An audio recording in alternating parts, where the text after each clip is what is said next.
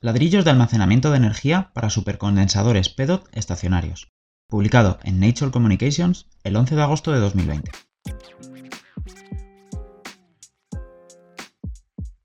El ladrillo cocido es un material de construcción universal producido por tecnología milenaria, que a lo largo de la historia rara vez ha servido para otro propósito. Aquí desarrollamos una síntesis química escalable, rentable y versátil utilizando un ladrillo cocido para controlar la polimerización de radicales oxidativos y la deposición de un recubrimiento nanofibrilar del polímero conductor poli 4 etilendioxitiofeno, PEDOT. La microestructura abierta, la robustez mecánica y el contenido de alfa óxido de hierro de aproximadamente el 8% en peso de un ladrillo cocido proporcionan un sustrato ideal para desarrollar electrodos electroquímicos PEDOT y supercondensadores estacionarios que se apilan fácilmente en módulos. El epoxi de 5 minutos sirve como una carcasa impermeable que permite el funcionamiento de nuestros supercondensadores mientras están sumergidos bajo el agua, y un electrolito de gel extiende la estabilidad del ciclo a 10.000 ciclos con una retención de capacitancia de 90% aproximadamente.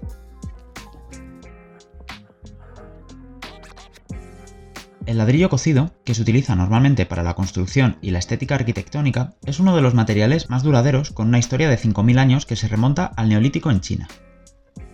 Este bloque de construcción de mampostería se encuentra comúnmente en varios tonos de rojo y se compone principalmente de partículas fusionadas de sílice, óxido de silicio, alumina, óxido de aluminio y amatita, alfa, óxido de hierro. El color rojo de un ladrillo se origina a partir de la hematita, un pigmento utilizado por primera vez por los seres humanos hace 73.000 años, y que sirve hoy en día como un precursor inorgánico abundante de forma natural y de bajo costo para catalizadores, imanes y aleaciones. Los materiales de almacenamiento de energía de última generación también se producen a partir de la hematita. Por ejemplo, nitruros de hierro, fósforos de hierro y óxidos de litio y hierro se sintetizan mediante intercambio aniónico o catiónico baterías de iones de potasio baterías de zinc, aire, pseudocondensadores y baterías de iones de litio. La transformación electroquímica de la hematita conduce a ánodos de supercondensadores óxido-hidróxido de hierro. Este trabajo está inspirado en nuestra polimerización en fase vapor asistida por óxido recientemente publicada. Las químicas habilitadas por la hematita brindan una oportunidad para desarrollar funcionalidades de vanguardia en un ladrillo cocido donde el 8% en peso de contenido de alfa óxido de hierro y una microestructura porosa 3D proporcionan un sustrato ideal para diseñar un electrodo mecánicamente robusto. Aquí desarrollamos un supercondensador utilizando la microestructura de hematita de un ladrillo como reactivo para depositar en vapor una capa nanofibrilar de polímero conductor poli 4 etilendioxitiofeno PEDOT.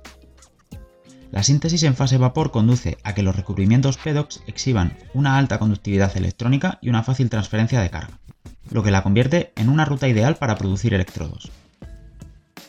Esta síntesis utiliza la microestructura abierta de un ladrillo y la estabilidad térmica para permear el vapor de ácido y monómero a través de sus poros a 160 grados, para controlar la disolución de alfa óxido de hierro y la hidrólisis de hierro 3 con polimerización de radicales oxidativos concominantes. Un supercondensador simétrico basado en ladrillos muestra una capacitancia de área de 1,6 faradios por centímetro cuadrado y una densidad de energía de 222 microvatios hora por centímetro cuadrado, a una densidad de corriente de 0,5 mA por centímetro cuadrado. Esta medición basada en dos electrodos se recopila utilizando un electrolito acuoso de ácido sulfúrico 1 molar, en una ventana de voltaje de funcionamiento de 1 voltio. Para imitar una estructura de ladrillo, mortero, ladrillo, se modifica un supercondensador utilizando un electrolito de estado cuasi sólido, polialcohol vinílico ácido sulfúrico 1 molar, que también desempeña el papel de aglutinante y separador. Nuestros dispositivos son resistentes al agua porque están recubiertos con una capa encapsulante de epoxi, que los protege y permite el almacenamiento de carga a temperaturas de entre menos 20 y 60 grados. Un supercondensador es estable en condiciones ambientales sometido a 10.000 ciclos de carga-descarga, con aproximadamente el 100% de efectividad culómbica y el 90% de retención de capacitancia. Además, se produce un módulo de ladrillo supercondensador que alcanza una ventana de voltaje de 3,6 voltios, conectando tres dispositivos en serie.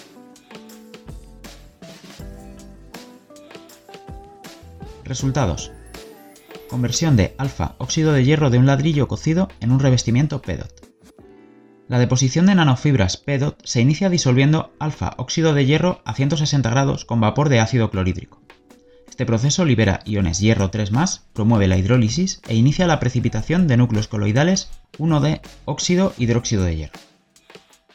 Como se informó anteriormente, los núcleos de óxido hidróxido de hierro parcialmente disueltos, que sirven como plantillas, oxidan el vapor del monómero 3,4-etilendioxitiofeno EDOT y controlan la polimerización por radicales oxidativos. El control tanto de la estequiometría como del tiempo de reacción conduce a recubrimientos PEDOT con diferentes espesores. Avanzamos en hallazgos anteriores demostrando aquí que la síntesis utiliza dos iniciadores de polimerización potenciales, es decir, oxidante, hierro 3 y ácido, ácido clorhídrico, donde el primero conduce a la polimerización por radicales oxidativos y el segundo a la polimerización catalizada por ácido. Controlamos fácilmente el mecanismo de polimerización, ya que una polimerización catalizada por ácido típicamente produce oligómeros no conductores derivados de la terminación activa de la cadena. Solo PEDOT sintetizado mediante polimerización de radicales oxidativos exhibe una larga longitud de conjugación, empaquetamiento ordenado de la cadena, baja resistencia eléctrica, así como alta estabilidad química y física. En nuestro mecanismo de polimerización, la concentración de ácido determina tanto la velocidad de disolución como las vías sintéticas. Una alta concentración de protones facilita la liberación de iones hierro 3 así como la polimerización por radicales oxidativos, mientras promueve la polimerización catalizada por ácido que consume EDOT y da como resultado PEDOT de baja longitud de conjugación. Para investigar el efecto y la concentración de protones, se agregan diferentes volúmenes de ácido clorhídrico concentrado al reactor, y la concentración de vapor de ácido clorhídrico se calcula dividiendo los moles de ácido clorhídrico con el volumen del reactor, asumiendo la evaporación total. El uso de una concentración de vapor de ácido clorhídrico inferior a 4,8 milimolar conduce a una reacción incompleta, porque se impiden tanto la polimerización por radicales oxidativos como la polimerización catalizada por ácido.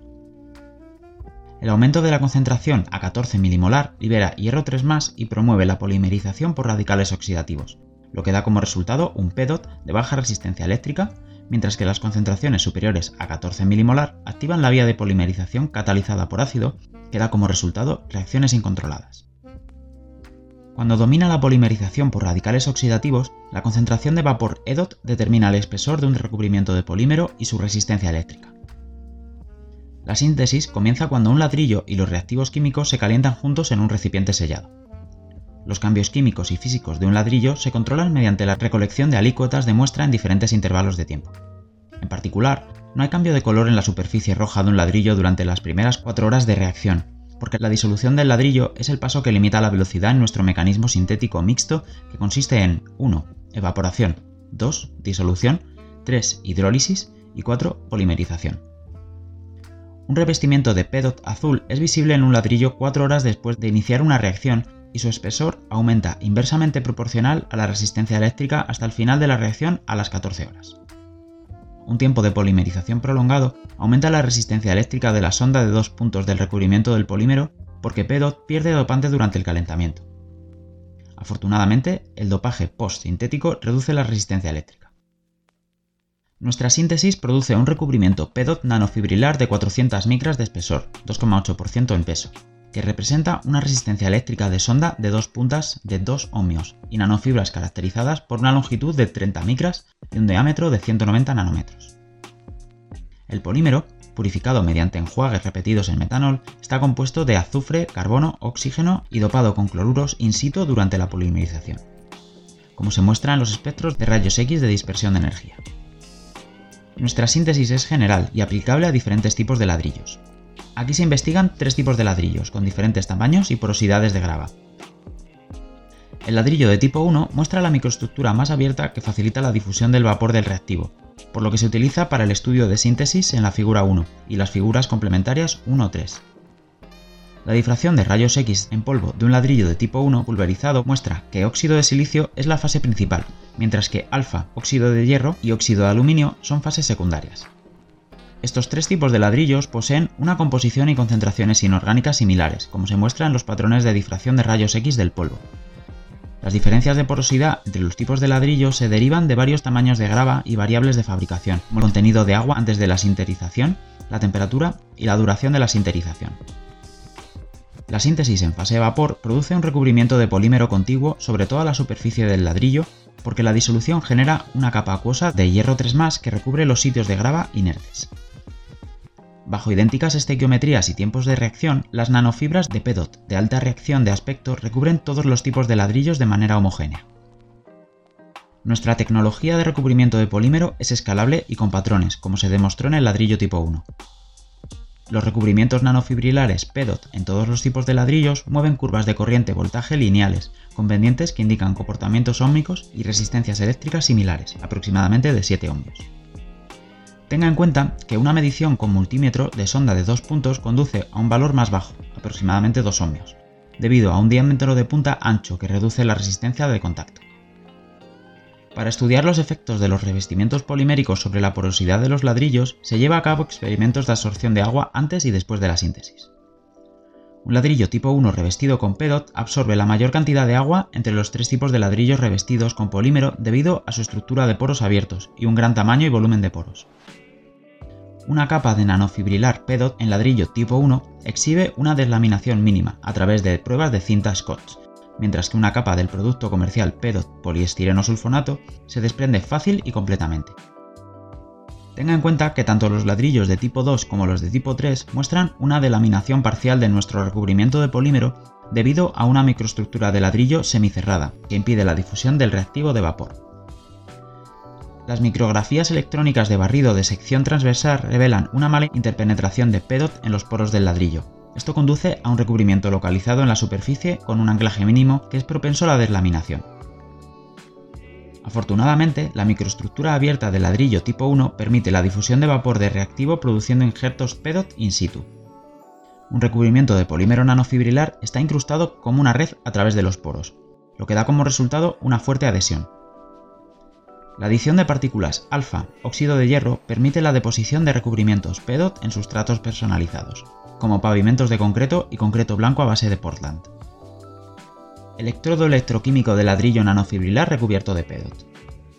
Presentamos un resumen de geometrías y cargas de masas para electrodos y dispositivos en la tabla complementaria 1, mientras que las capacitancias areales, gravimétricas y volumétricas y las densidades de energía y potencia se muestran en la tabla complementaria 2, Elegimos métricas de área para evaluar nuestros electrodos y dispositivos porque el área es un parámetro práctico para evaluar nuestro condensador basado en ladrillos con forma de pared y está directamente relacionado con la fina capa de polímero presente en la pared.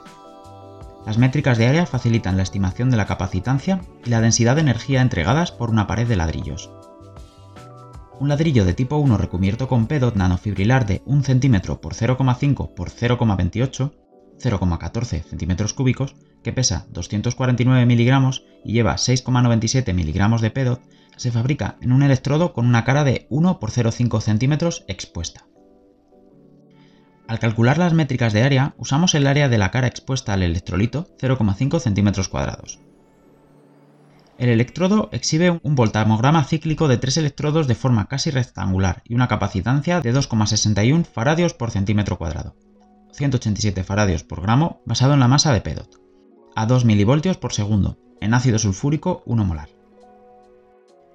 La baja tasa de exploración de 2 mV por segundo permite el tiempo suficiente para la transferencia de carga en el electrodo grueso para calcular la capacidad máxima y la densidad de energía. Resumimos las capacitancias obtenidas a velocidades de barrido de 2 a 100 mV por segundo, en la figura complementaria 6A. El par redox óxido de hierro, hierro 2 a 0,37 voltios y 0,49 voltios frente a plata, cloruro de plata, surge debido a las especies de hierro en el ladrillo y desaparece a medida que la velocidad de exploración aumenta a 25 mV por segundo, porque los procesos faradaicos en PEDOT son más rápidos que los que ocurren en sólidos de óxido de hierro. Las pruebas de rendimiento de frecuencia demuestran un comportamiento capacitivo a medida que la frecuencia de exploración aumenta a 100 mV por segundo, sin embargo, debido al transporte de carga limitado, la curva cambia de una forma fusiforme. La capacitancia también depende del electrolito acuoso y el ácido sulfúrico conduce a una mayor capacitancia, 1,64 faradios por centímetro cuadrado, que el sulfato de sodio, 0,878 faradios por centímetro cuadrado a 25 mV por segundo.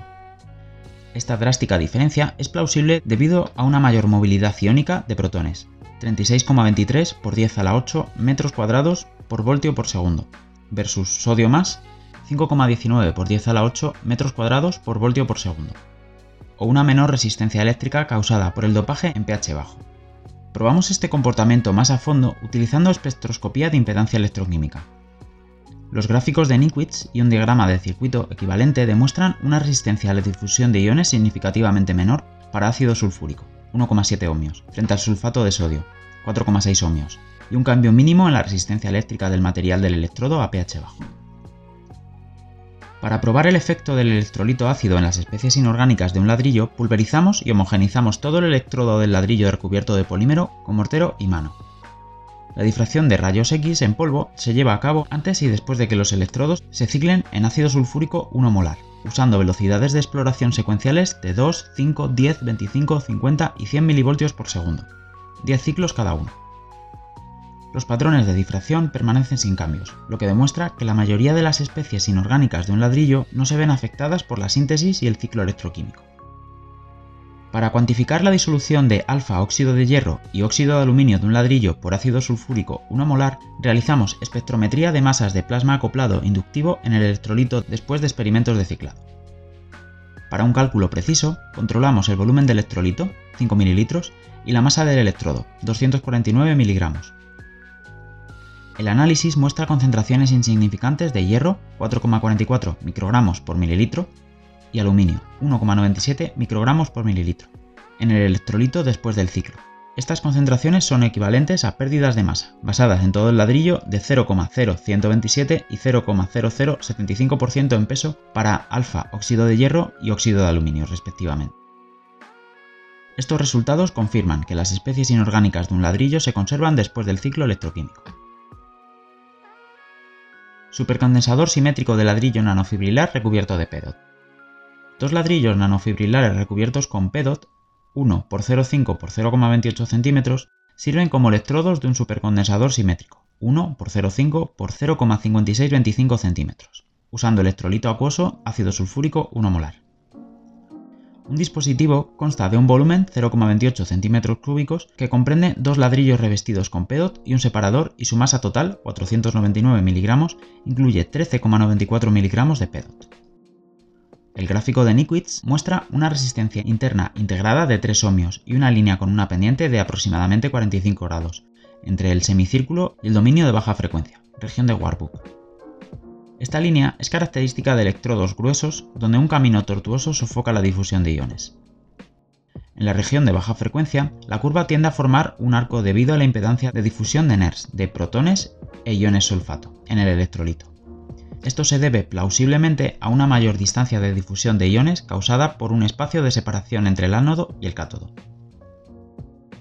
El voltamograma cíclico muestra una forma casi rectangular entre 0 y 1 voltios, recolectando a 2 mV por segundo, que conduce a una capacitancia de área del dispositivo de 1,59 faradios por centímetro cuadrado, calculada usando el área del electrodo directamente en contacto con el separador, 0,5 centímetros cuadrados. En nuestro dispositivo, un recubrimiento PEDOT nanofibrilar cubre las 6 caras de un ladrillo. Dos de las caras más grandes, 1 por 0,5 centímetros, se dirigen una hacia la otra y durante el ciclo, los iones viajan a través de los poros internos del ladrillo, lo que resulta en una contribución electroquímica de las dos caras. Las métricas de área de este supercondensador de electrolito acuoso son, por tanto, cualitativas. Nuestro supercondensador posee una baja resistencia interna, que resulta en una baja caída de IR, 0,01 voltios, durante los experimentos de carga y descarga galvanostática, a una densidad de corriente de 0,5 mA por centímetro cuadrado, en una ventana de un voltio. Estas curvas demuestran una capacitancia de área del dispositivo de 1,6 faradios por centímetro cuadrado, 2,84 faradios por centímetro cúbico para volumetrio, así como una energía de área y densidades de potencia de 222 y 0,25 milivatios por respectivamente. Se obtiene una alta densidad de potencia, 12,5 milivatios centímetro cuadrado, a una densidad de corriente de 25 mA por aunque con una capacitancia reducida, 0,706 faradios por centímetro cuadrado, y una densidad de energía 98 microvatios hora centímetro cuadrado, porque el transporte de iones en nuestro electrodo grueso es limitado, mostrado por una alta caída de IR de 0,4 voltios. Nuestro dispositivo funciona con una ventana de voltaje extendida 1,2 voltios que da como resultado voltamogramas cíclicos y curvas de carga-descarga galvanostática que conservan la forma, sin embargo, la caída de IR aumentada 0,07 voltios a 1,2 voltios disminuye la eficacia culómbica, así como la estabilidad del ciclo a largo plazo, lo que conduce a una capacitancia más baja en comparación con un voltio. Las densidades de energía a 1,2 voltios son más altas que a 1 voltio, como se muestra en un gráfico de Ragone, porque una ventana de voltaje más amplia permite que un dispositivo almacene más carga. La conexión de tres dispositivos en serie aumenta la ventana de voltaje a 3,6 voltios. Esto también triplica la resistencia interna y reduce la corriente de salida a un tercio. Un dispositivo en tándem alcanza un voltaje de salida de 2,675 voltios, cargado a 4,5 voltios durante 15 segundos, y enciende un diodo emisor de luz blanca durante 11 minutos. El voltaje de salida disminuye al mismo nivel que el voltaje de encendido del diodo emisor de luz, 2,546 voltios, después de descargarse durante 214 segundos. Supercondensador de ladrillo recubierto de PEDOT de estado casi sólido. Para minimizar la fuga de electrolitos, desarrollamos un supercondensador simétrico 1 x 0,5 x 0,63 cm usando un gel de polialcohol vinílico ácido sulfúrico 1 molar, que une los ladrillos recubiertos con PEDOT y sirve como electrolito y separador. La capa de gel del electrolito, 0,7 mm de espesor, evita que los ladrillos se cortocircuiten y conduce a una mejor adhesión entre los electrodos. Este supercondensador tipo sándwich tiene un volumen de 0,32 cm cúbicos, un peso de 518 mg, incluye la masa de electrodos y el electrolito, y contiene 13,94 mg de PEDOT. En una prueba de tracción, nuestra estructura electrodo-gel-electrodo soporta una fuerza de corte igual a mil veces el peso del dispositivo. El contacto íntimo entre el gel y las nanofibras PEDOT mejora la transferencia de carga, lo que da como resultado una baja resistencia eléctrica, 2,5 ohmios, y un gráfico de Niquits lineal. La capacitancia de área de dispositivo, 0,868 faradios por centímetro cuadrado, y la densidad de energía de área, 121 microvatios hora centímetro cuadrado, que se originan en los electrodos del ladrillo recubiertos de PEDOT, se calculan a partir de las curvas de carga-descarga galvanostática. 1,38 faradios por centímetro cúbico y 192 microvatios hora centímetro cúbico para volumétrico recolectado a 0,5 mA por centímetro cuadrado. Los voltamogramas cíclicos también muestran un comportamiento capacitativo. La ausencia de picos redox del voltamograma cíclico indica una contribución mínima de alfa óxido de hierro presente en un ladrillo al almacenamiento de energía. Un electrolito de gel conduce a una capacitancia de área y una densidad de energía un 50% más bajas que un electrolito acuoso debido a la cinética de permeabilidad del gel sofocada en todo el electrodo que evita el acceso de iones a todas las caras recubiertas de PEDOT no intercaladas. La exposición al aire libre es inevitable para un supercondensador estacionario y la encapsulación epoxi proporciona una carcasa rentable, mecánicamente robusta e impermeable. Un supercondensador recubierto de epoxi retiene aproximadamente el 90% de la capacitancia original y exhibe aproximadamente el 100% de eficiencia culómica después de 10.000 ciclos de carga-descarga, recolectados a 25 mA por. Este recubrimiento epóxico de 5 minutos evita la evaporación de agua de la red de percolación iónica y tratada del gel, lo que permite 10.000 ciclos de carga-descarga a 5 mA por centímetro cuadrado, 640 horas de funcionamiento continuo, con aproximadamente 87% de retención de capacitancia. El electrolito en gel y la encapsulación permiten el funcionamiento a temperaturas entre menos 20 y 60 grados. A este rango cubre la mayoría de las temperaturas exteriores, como se muestra en voltamogramas cíclicos y gráficos de Niquits. La capacitancia aumenta proporcionalmente con la temperatura debido al transporte iónico mejorado. PEDOT permanece capacitivo después de repetidos cíclicos reversibles de calentamiento-enfriamiento. Las temperaturas por debajo de menos 20 grados o por encima de 60 provocan una congelación o evaporación significativa del agua del electrolito en el gel, lo que provoca un rendimiento eléctrico inestable y la rotura del sello epóxico.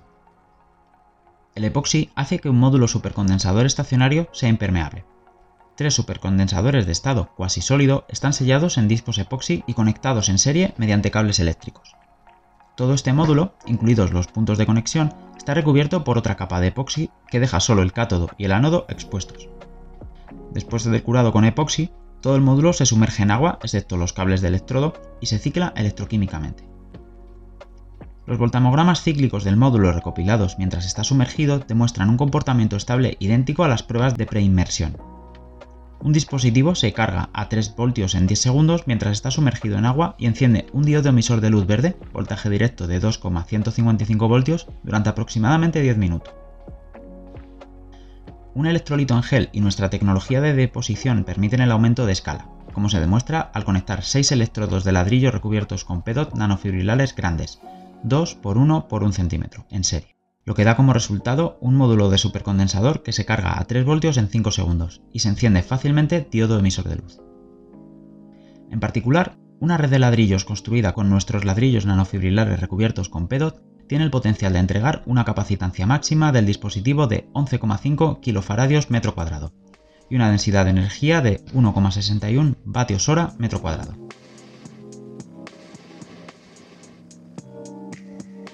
Discusión. Este trabajo de prueba de concepto demuestra cómo almacenar energía en la superficie de un ladrillo común utilizando alfa óxido de hierro como un precursor oxidante para controlar la polimerización de radicales oxidativos y depositar de manera conforme un recubrimiento PEDOT nanofibrilar capacitivo de la fase de vapor. La estabilidad estructural y la microestructura abierta de un ladrillo dan como resultado electrodos de ladrillo revestidos con PEDOT mecánicamente robustos, que cuando se conectan en serie y se recubren con epoxi, producen un módulo supercondensador impermeable estacionario estable. Nuestra tecnología de supercondensadores agrega valor a un material de construcción muy barato y demuestra un proceso escalable que permite el almacenamiento de energía para alimentar microdispositivos integrados en aplicaciones arquitectónicas que utilizan ladrillos cocidos.